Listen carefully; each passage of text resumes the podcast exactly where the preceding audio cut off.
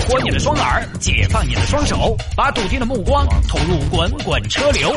微言大义，换种方式用听觉纵横网络江湖。给我一个槽点，我可以吐槽整个地球仪。以下内容仅代表主持人个人观点，与本台立场无关。欢迎各位继续回到今天的微言大义。我们来看这个啊，九零后的妻子发布七夕出租自己的信息，遭老公家暴。这个事情，昨天七夕啊，家暴当然固然不对，但是你看啊，九零后的妻子，就说明你已经结婚了，你是法律上认可的。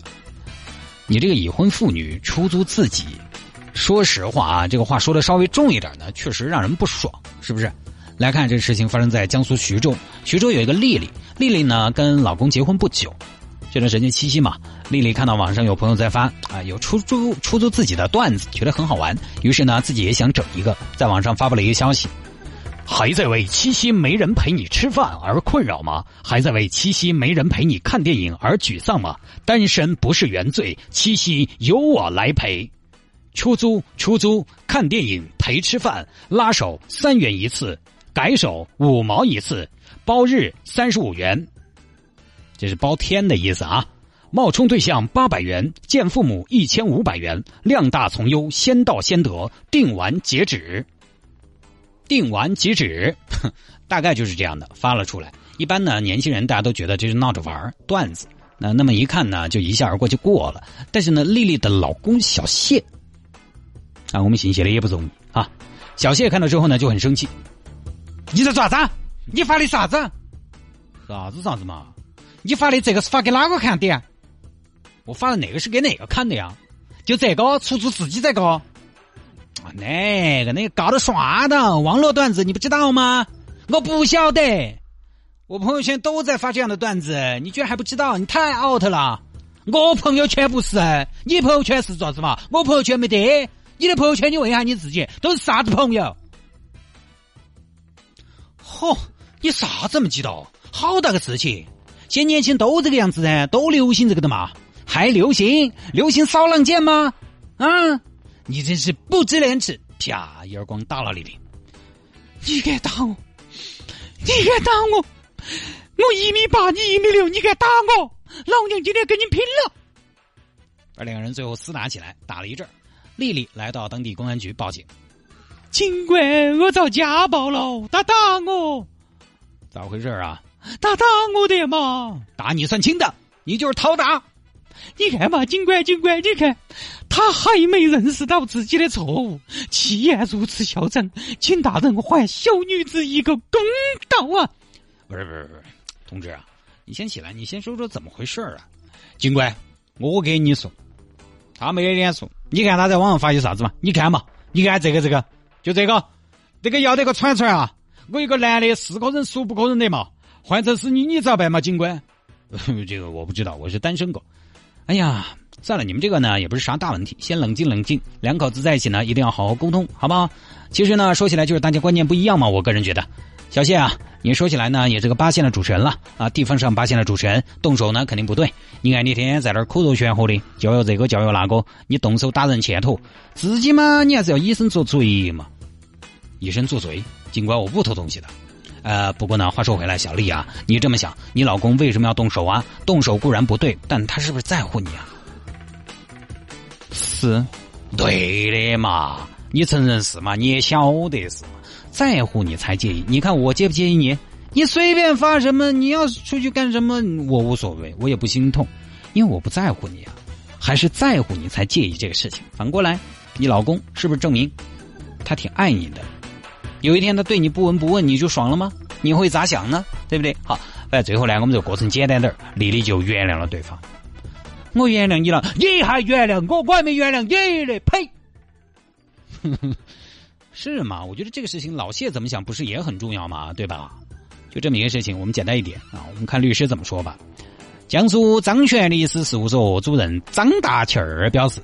男女朋友关系呢，并非法律调整的特别范围，但是七夕租人这种将男女朋友关系进行商业化运作，有可能与社会公序良俗相违背，面临道德上的风险。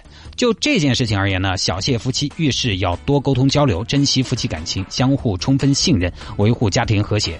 张大庆这个 律师啊，感觉他老人家说了很多，但是其实啥子都没说。大概意思呢，可能就是说，这个两口子可能呃，这个出租的行为吧。也不能说违法，但是可能就是违背道德，并且呢存在一定的风险，就是什么呢？比如说家里边影响团结稳定，外头呢你可能出租自己也存在一定的风险啊。反正大概就是这样的。其实这种事情啊，我们之前在节目里边也跟大家分享过。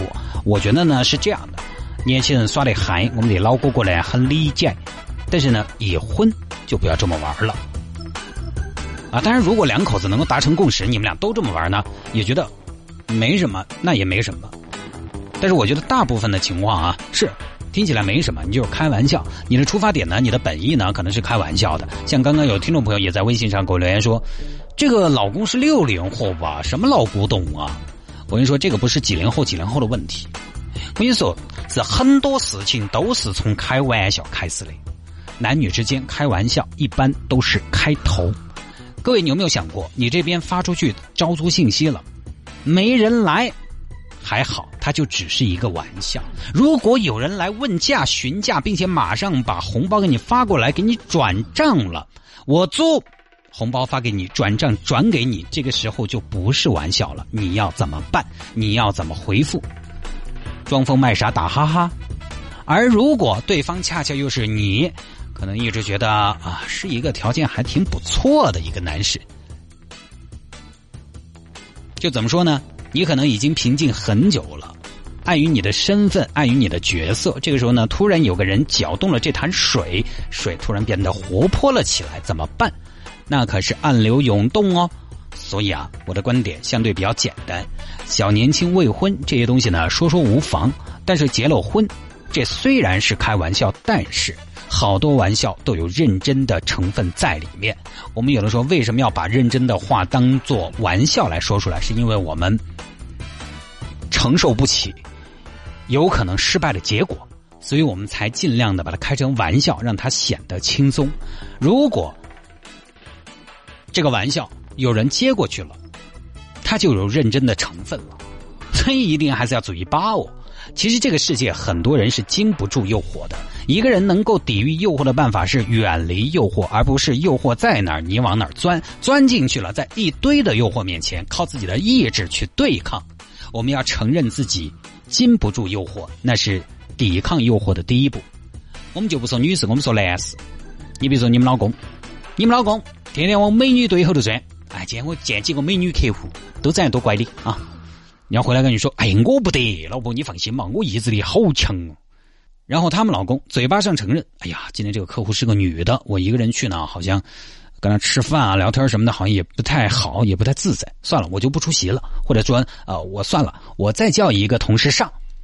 啊，你觉得哪个被诱惑的可能性大？肯定是前头那个嘛。前者给了自己机会了，物理防线已经没有了，全靠自律了。自律，你说现在有的时候管什么事儿？”管什么用啊？后者人家起码他心中还有一道物理防线，在他知道给自己设限，防止自己犯错，坐怀不乱。其实最主要的是不要随便去做，好吗？不是等别个坐上来，然后你来说我不得乱，我不得乱，我不得乱。我说你早就乱了，坐怀不乱，关键是不要做，对不对？发这些东西呢，也是一样的道理，你就相当于给诱惑开了个口子，那么这个东西呢，就可能趁虚而入了。所以啊，大家一定要把握好。但说回来，无论如何，小谢动手肯定是不对的，对不对？你作为一个主持人，哈，有什么问题，大家能沟通沟通，不能沟通拉货也不能动手。法律规定可以离婚，但是不能打人。当然，这儿这个七夕啊，其实除了这种闹着玩的个人出租之外呢，也有那种出租平台、成规模的一种出租、专业的出租，能陪聊天、陪打电话。听你诉苦，还可以私人定制。有的呢就是包时段，或者说看事情收费；有的是直接包一天，就包日的这种，包月的不知道有没有啊，我看媒体是这么说的：对于单身男女来说呢，租人过七夕，既可以满足自己情感上的空虚，又可以让生活增添几分新鲜感。也正是部分单身男女对租人业务的青睐，才为各类租人平台提供了赖以生存的空间。呃，这个呢，就跟之前我在节目里边跟大家分享共享男友是一个观点，它其实就是一种变相的这个所谓的之前的共享男友嘛，对不对？或者说共享男友就是现在就是后头打了共享经济牌的一种租人的经济。但我的观点是这样的：谁没单身过？谁没空虚过？一个人是要有多脆弱、多无聊、多空虚，才会没了别人过不下去？你看到别人成双成对，你就气死啦？你看到别人吃烛光晚餐，你饭都吃不下了吗？别人两个人，你一个人就不活啦？这种孤独的负面效应被现在的媒体和舆论，我个人觉得是夸大了。因为现在媒体啊一说呢，就是一口一个单身狗啊，受到一万点伤害，单身狗受到一万点的暴击。其实哪至于？我就算一个怕孤独的人了，我单身那几年，我也没说非要去死嘛。而且，找个认都不认识的人陪我过节，我觉得我还不如自己一个人待着静一静。你干嘛呀？低质量的两个人不如高质量的一个人。各位，低质量的社交不如高质量的独处。